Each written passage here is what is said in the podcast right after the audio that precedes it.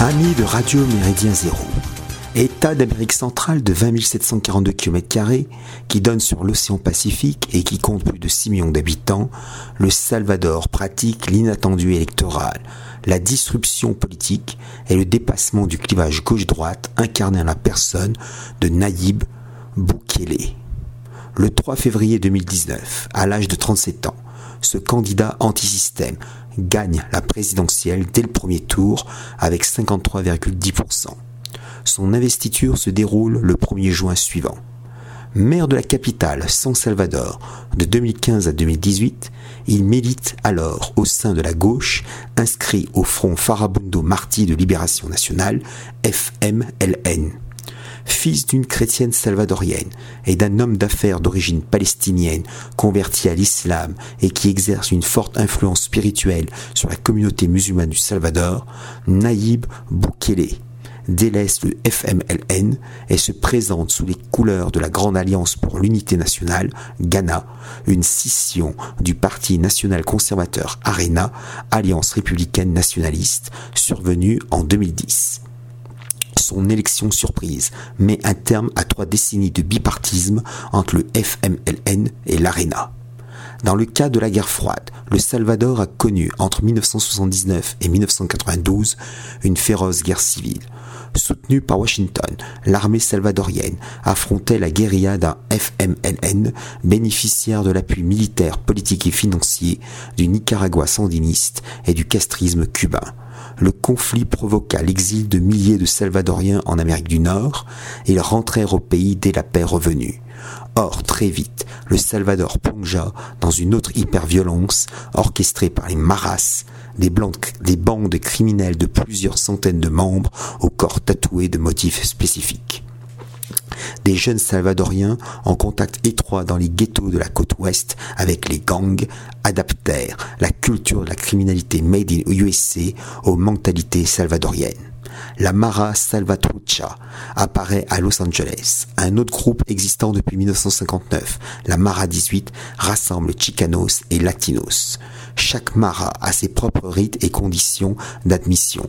Toutefois, témoignages et enquêtes policières assurent qu'un homme qui aspire à en rejoindre une doit assassiner une personne quelconque. Si c'est une femme, elle aurait le choix entre un meurtre public et un viol collectif par les membres du groupe. La fin des combats en 1992 démobilise les combattants des deux camps. Inadaptés à la vie civile, ils intègrent sans trop de difficultés les maras et favorisent un climat de terreur marqué par des homicides quotidiens. Conscient de cette situation délétère, le président Bukele tente d'abord d'obtenir une législation draconienne de la part d'un parlement dominé par ses adversaires politiques de droite et de gauche. L'Assemblée refuse. Agacé par ces entraves et cette cohabitation informelle, il pénètre dans l'enceinte de l'Assemblée législative avec des hommes armés le 9 février 2020 et menace les députés avant de s'en aller, puis de haranguer ses partisans devant le bâtiment. L'opposition le présente comme une personnalité mentalement déséquilibrée et tente de le destituer.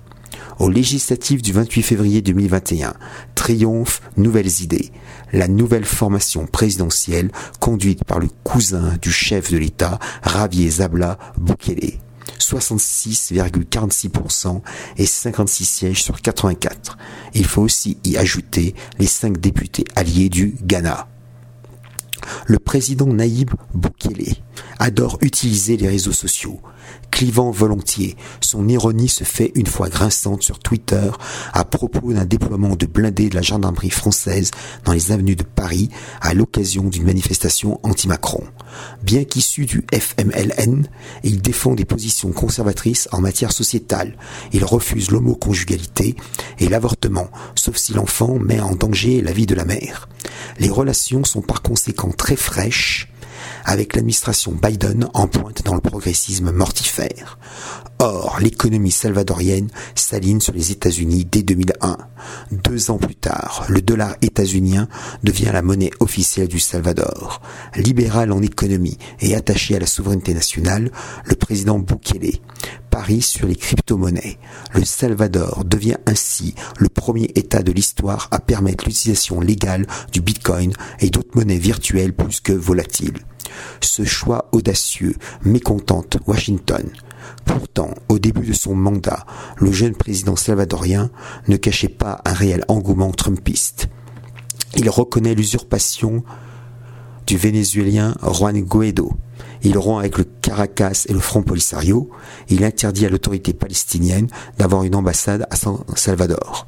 Pendant la crise covidienne, il se rapproche néanmoins de la Chine et prouve sa maestria dans la gestion sanitaire.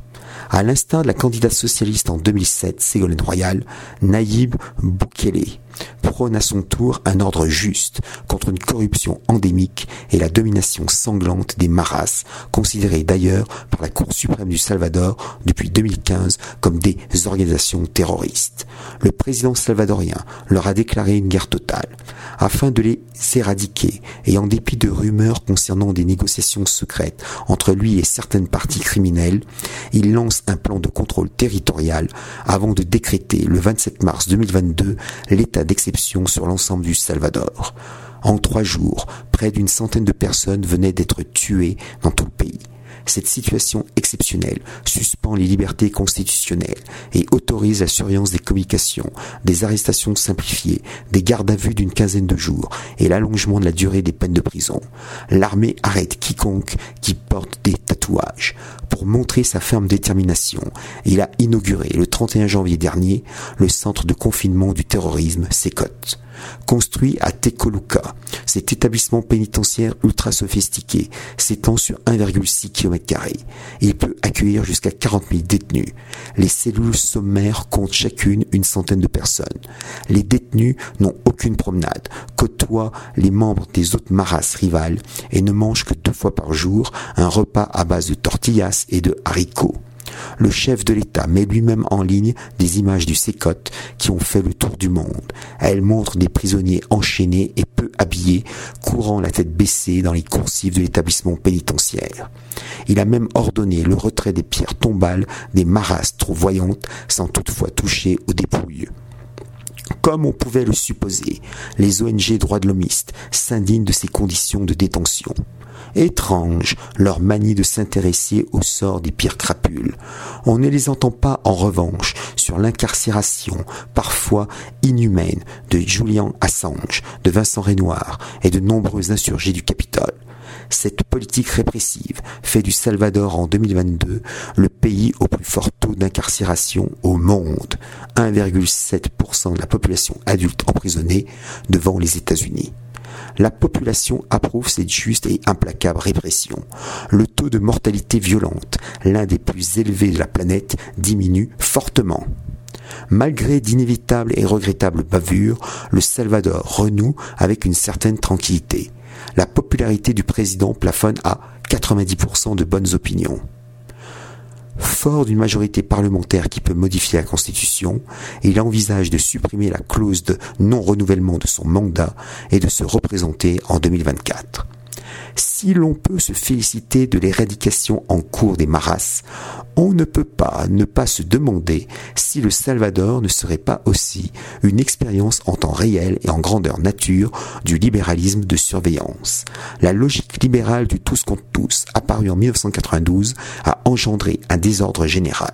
Sa réduction incite à la mise en place de mesures d'urgence qui contribuent à un contrôle global de tout le corps social en pleine L'usage dans ce contexte de crypto-monnaies qui ne disposent pas de billets ni de pièces serait peut-être un signe inquiétant supplémentaire de domestication comportementale collective. Nonobstant ce fort doute, l'exemple salvadorien confirme qu'avec une volonté impérieuse, il est possible de contenir et d'arrêter l'ensauvagement de la société. L'Hexagone, en proie à une, insécurité généralisée croissante, attend pour l'instant en vain son naïb Boukele, sans son tropisme numérique superfétatoire. Salutations flibustières